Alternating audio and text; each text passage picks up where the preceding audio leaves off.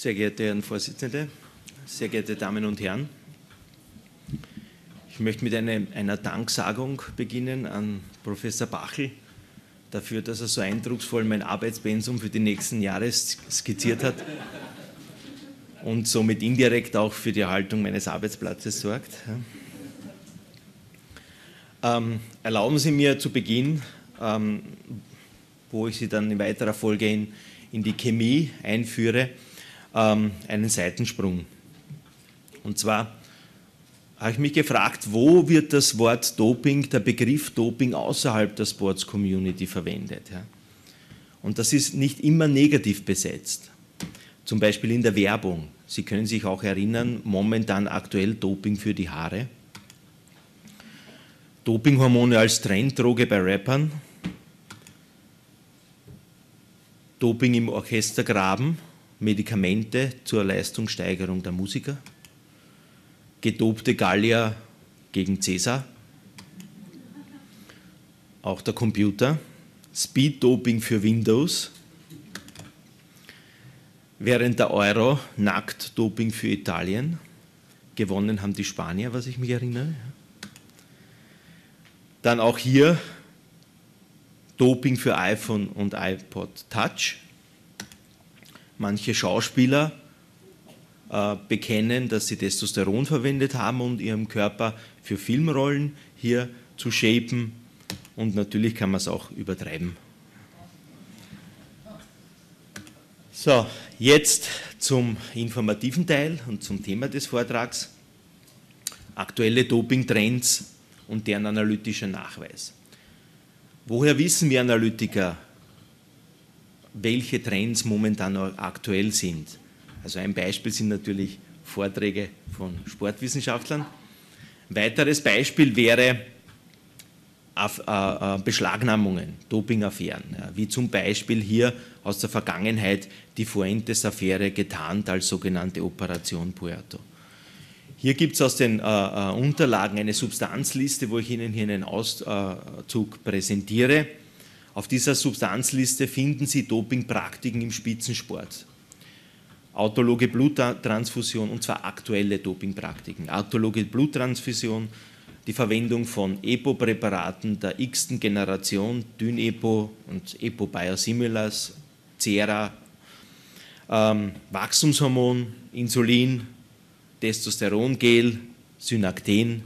Synakten als ein, ein Hormon, das, äh, als synthetisches Hormon, das zur Ausschüttung der körpereigenen Corticosteroide führt und die Manipulation mit Proteasen. Ich gehe das kurz durch. Ähm, von analytischer Seite her. Von analytischer Seite gibt es einen Test, um Proteasen im Hahn ähm, äh, nachzuweisen, Proteasen, die eben EPO im Hahn zerstören und somit einem äh, Nachweis entziehen. Synakten als synthetisches Hormon ist nachweisbar. Testosteron, synthetisches Testosteron, egal wie angewendet, ist auch äh, analytisch erfassbar mit Isotopen, Massenspektrometrie. Insulin ist dann erfassbar, wenn es sich um ein Präparat handelt, das sich vom menschlichen Insulin unterscheidet. Es gibt einen Test für Wachstumshormon. Es gibt äh, Tests für die diversen EPO-Präparate. Probleme haben wir noch beim, bei der autologen Bluttransfusion, beim Nachweis. wesentlich ist für uns Analytiker, und ich nehme hier äh, als Dopingmethode das autologe Blutdoping aus, also die autologe Bluttransfusion aus, weil es hier noch keinen Nachweis gibt, beziehungsweise auch die Manipulation mit Proteasen, weil die unmittelbar bei der Probenahme erfolgt. Wesentlich für all diese äh, äh Dopingpraktiken ist der Zeitpunkt der Dopingkontrolle, der sich selbstverständlich daraus ergibt, dass der Nachweis immer ein diagnostisches Fenster hat. Manche Dopingmethoden, wie zum Beispiel homologes Fremdblutdoping, äh, sind zwei bis drei Wochen nachweisbar. Manche äh, Dopingsubstanzen, wie zum Beispiel äh, Wachstumshormon, haben ein ausgesprochen kurzes Zeitfenster mit dem aktuell gängigen und von der Welt-Anti-Doping-Agentur akzeptierten Test. In in diesen 15 Minuten Redezeit kann ich Ihnen selbstverständlich nicht alles äh, hier andiskutieren und vorstellen, aber ich habe mir äh, gedacht, ich werde mich auf drei Punkte, äh, drei Punkte hier beschränken, autologe Bluttransfusionen, Dynepo und Epo-Biosimilars und Wachstumshormon, eventuell, wenn noch Zeit bleibt, auch äh, über Protease-Manipulation. Eine kurze Geschichte äh, der Blutmanipulation, sie beginnt in den äh, 70er Jahren, wo erste Gerüchte über homologes Blutdoping, sprich Fremdblutdoping hier äh, aufgekommen sind, vor allem in den Ausdauersportarten. 87, ähm, also voriges Jahrtausend, 1987, äh, war zum ersten Mal synthetisches Erythropoetin erhältlich und damit hat das Blutdoping, das aufwendiger ist als eine einfache Epospritze in die Muskulatur, ähm, an Attraktivität verloren. Als Folge der Tour de France 18, äh, 1998 äh, haben die Franzosen einen EPO-Test entwickelt, der 2000 dann ähm, eingeführt wurde und somit war EPO-Doping nachweisbar. Der Trend ist wieder zurückgegangen in homologes Blutdoping. Mit 2004 gibt es den äh, äh, Test für homologes Blutdoping und deswegen gehen wir davon aus und jüngste Medienberichte, speziell äh, äh, hier im, im, Wiener Bereich, äh, sprechen ja davon, dass autologes Blutdoping hier ähm, höchstwahrscheinlich auch verwendet wird. Zum Thema Blutdoping und äh, Bluttransfusionen. Wie ich schon angedeutet habe, es gibt zwei Varianten, zwei praktikable Varianten. Äh, das eine ist das autologe Blutdoping, sprich Eigenblutdoping, und das zweite das homologe Blutdoping, Fremdblutdoping. Äh, beim autologen Blutdoping, also bei der äh, äh, Infusion einer, ähm, einer, Blut, Auto, einer Eigenbluttransfusion, wird circa ein äh, Liter Blut abgenommen und dieses Blut äh, gekühlt gelagert. Dann wird eine Zeit gewartet, bis sich der Körper wieder äh, erfangen hat und wieder ähm, äh, äh, eigen, das, das verloren gegangene Blut eigen substituiert hat und kurz vor dem Wettkampf kommt es dann zur Reinfusion einer Eigenblutkonserve. Ähm, ich habe also Anzeichen gefunden, dass es Fremdblutdoping schon Ende des 19. Jahrhunderts gegeben hat. Eine ganz bestimmte Praxis, die ich Ihnen hier skizziert habe. Selbstverständlich auch zur Leistungssteigerung. Wie gesagt, homologes Blutdoping ist nachweisbar, autologes noch nicht zufriedenstellend, obwohl es schon äh, erfolgsversprechende Ansätze hier auch gibt. Wachstumshormon. Das Problem des Wachstumshormonnachweises liegt in der kurzen Halbwertszeit des Wachstumshormons im Körper, 15 bis 20 Minuten.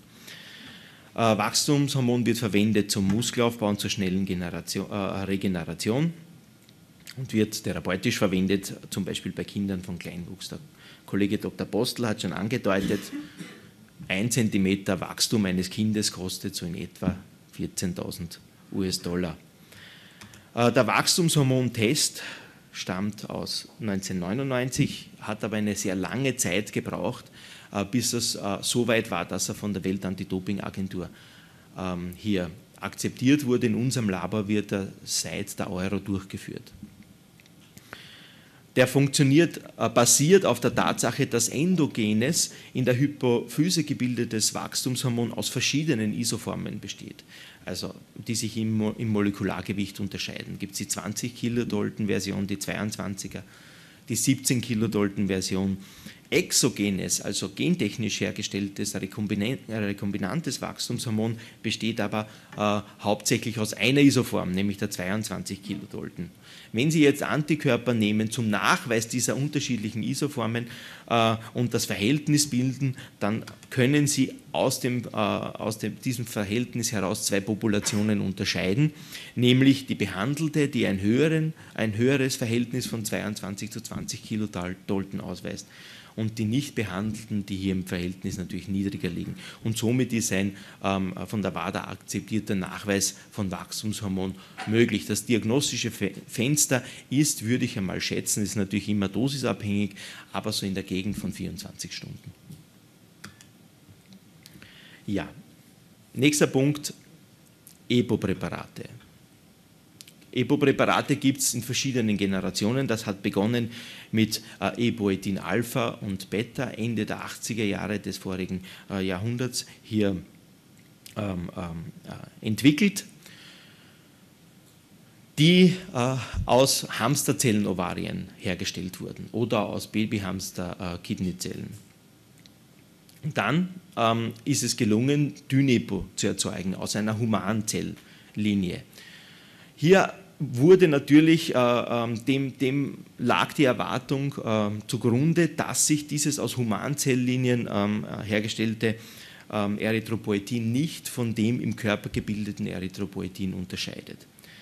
Äh, das heißt, dass es auch mit den gängigen Analysenmethoden hier nicht äh, unterscheidbar ist.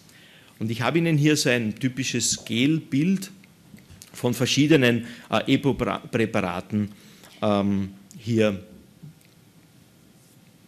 auf dieser Folie dargestellt. Und Sie sehen, die ersten drei Bahnen, die ersten drei Lanes sind EPO-Präparate der ersten Generation. Das, das NESP, die vierte Bahn, ist zweite Generation, unterscheidet sich sehr signifikant von diesem Muster. Wesentlich ist natürlich, und äh, was dann weiter folgt, sind EPO-Präparate der dritten, vierten Generation. Unter anderem sehen Sie ganz äh, äh, rechts das Cera, das sich auch sehr stark im Muster von äh, den gängigen EPO-Präparaten hier unterscheidet. Wesentlich für den Nachweis ist, wie unterscheiden sich diese synthetischen Präparate vom natürlichen im, im Hahn ausgeschiedenen Erythropoetin. Und Sie sehen hier auch einen signifikanten Unterschied, insofern als die intensivsten Banden beim natürlichen äh, EPO sich eher in der Mitte befinden, während die intensivsten Banden bei synthetischem EPO sich eher im oberen Bereich äh, äh, dieser Darstellung hier befinden, im sogenannten basischen Bereich. Dyn-EPO selber, das Sie hier finden, gleicht eher den synthetischen Präparaten der ersten Generation als ähm, den äh, Präparaten, als dem, dem endogenen EPO, dem im Hahn ausgeschiedenen natürlichen EPO. Deswegen war Dynepo und ist Dynepo mit dem gängigen äh, Verfahren nachweisbar, aber nicht allzu lang. Speziell dann, wenn Mikrodosierungen genommen werden. Deswegen wurde in unserem äh, Labor, und mein Kollege Christian Reichel hat das unlängst publiziert, ein Test äh, weiterentwickelt, der auf einem anderen Verfahren, nicht auf der isoelektrischen Fokussierung, sondern auf der STS-Page Gelelektrophorese beruht. Und hier zeigt Dyn-EPO ein sehr charakteristisches Verhalten. Sie sehen es auf, diesem Bild auf der linken Seite, sehen Sie endogenes EPO, eine recht dicke Bande, äh, und daneben Dyn-EPO eine sehr schmale Bande, die etwas nach oben versetzt ist, etwas in den höheren Molekulargewichtsbereich versetzt ist. Und wird hier ähm, äh, ein Ausscheidungsversuch durchgeführt mit Dyn-EPO, sieht man, dass in etwa nach 24 Stunden sich das im, äh, im Hahn ausgeschiedene endogene EPO dann in diese äh, dünne Bande äh, von Dynepo transformiert und die sieht man dann zwei bis drei Tage länger. Also es ist mit diesem Verfahren ein längerer, eindeutiger äh, äh, Nachweis von Dynepo gelungen. Abschließend die Manipulation mit Protease. Protease, in jedem Waschpulver ähm, enthalten, zerstört Proteine nicht nur die Proteine, die im Haaren drinnen sind, wenn es in den Haaren hineinkommt. Aber wir haben schon von der Praxis gehört, dass hier einfach äh, äh, Protease auf dem Finger aufgetragen wird und über den Finger in, das, in den äh, Probenbecher uriniert wird. Zerstört nicht nur die Proteine im Hahn, sondern dann letztendlich auch sich selber, weil es ein, äh, selbst ein Protein ist. Ähm, relevant ist das zum Beispiel für den EPO-Nachweis, der EPO ein Protein ist und äh, nach Proteasezugabe dann nicht mehr sichtbar ist. Und genau diese Proben, wo kein EPO-Profil sichtbar sind, sind dann die verdächtigen Proben für den äh, Protease-Nachweis. Und der erfolgt in drei Stufen. Die erste Stufe ist, sehe ich EPO? Wenn ja, brauche ich nicht auf Protease prüfen. Dann, wenn EPO weg ist, gibt es eine Proteaseaktivität in dem Harn und wenn Proteaseaktivität hier ist, dann wird die Protease wieder mittels STS-Page Gel-Elektrophorese nachgewiesen. Dafür danke ich mit einem Blick auf unser Cybersdorfer Team für Ihre Aufmerksamkeit.